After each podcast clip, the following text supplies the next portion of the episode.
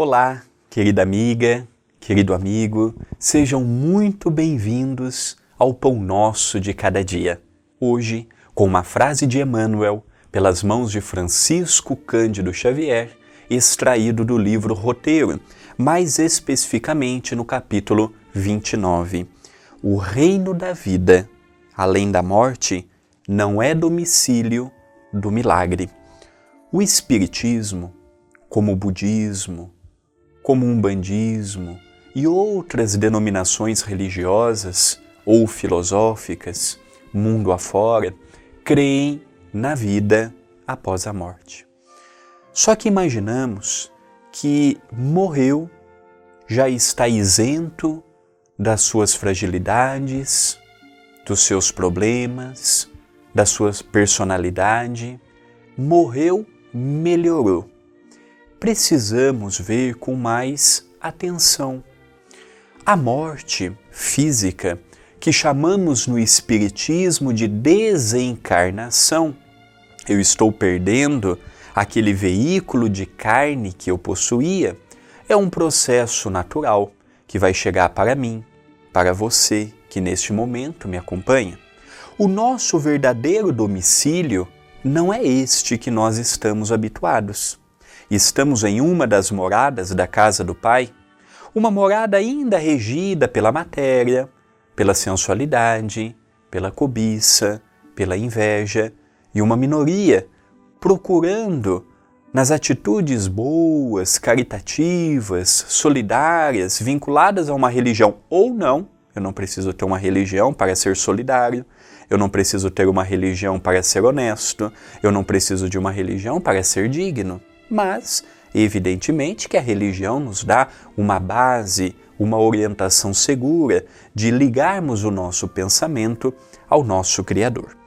Então, quando eu chego do outro lado da vida, que também precisamos nos preparar todos os dias, já que não sabemos o dia que seremos chamados para o além-túmulo, nós precisamos estar cientes de que eu, André Luiz Chiarini Vilar, serei do outro lado o mesmo.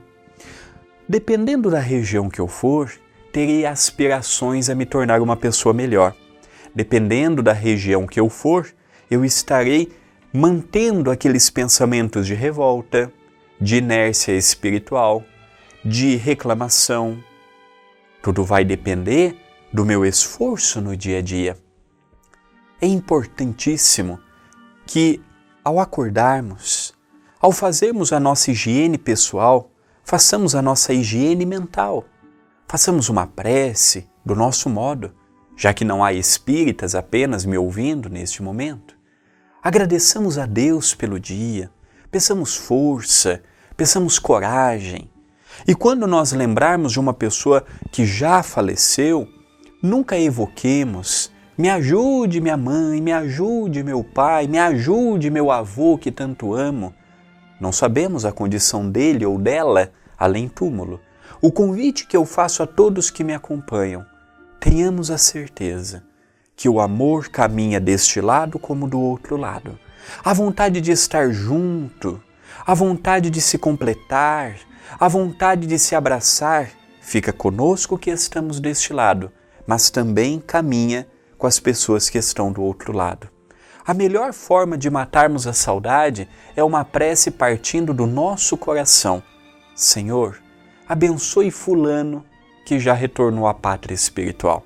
Onde ele estiver, que ele sinta a alegria de eu ter sido seu filho, de eu ter sido é, seu neto e assim sucessivamente.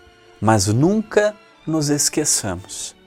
Nós todos estamos aqui para melhorar e do outro lado continuaremos o nosso progresso, lutando conosco, enfrentando os nossos dilemas. Não é simplesmente morreu, santificou, morreu, aperfeiçoou. Era uma pessoa impaciente, nervosa, agitada que morreu, se tornou uma pessoa pacífica, paciente. Não. A natureza minha caminha comigo do outro lado. Dependendo da região, impulsos novos irão chegar. Portanto, trabalhemos, Trabalhemos no nosso dia, trabalhemos com a oportunidade que estamos tendo e, acima de tudo, meditemos nestas pequenas lições que nos chegam para orientar-nos a respeito da procedência do nosso dia a dia. Pensemos nisto, mas pensemos agora.